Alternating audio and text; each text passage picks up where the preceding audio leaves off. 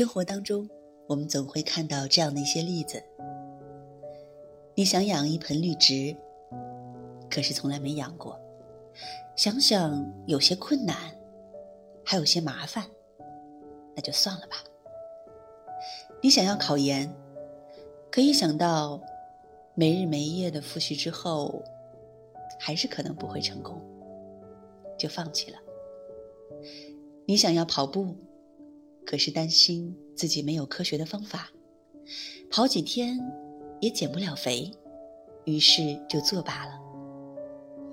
领导给你一项新的工作，你从来没干过，生怕出错，又推掉了。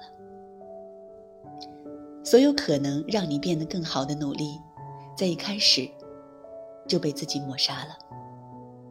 如果你一直没有尝试迈出第一步，怎么可能掌握栽培绿植的方法？怎么可能享受到跑步之后大汗淋漓的酣畅？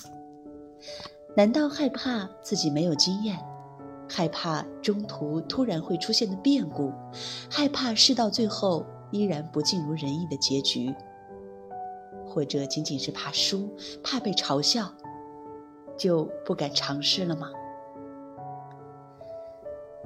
有一位曾经被誉为飞人的伟大运动员曾经说过：“我起码有九千次投球不中，我输过不下三百场比赛，在二十六次人们期待我投入制胜一球时，我却失误了。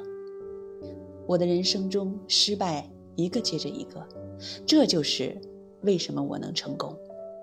我从不害怕失败。”我可以接受失败，我不能接受没有尝试。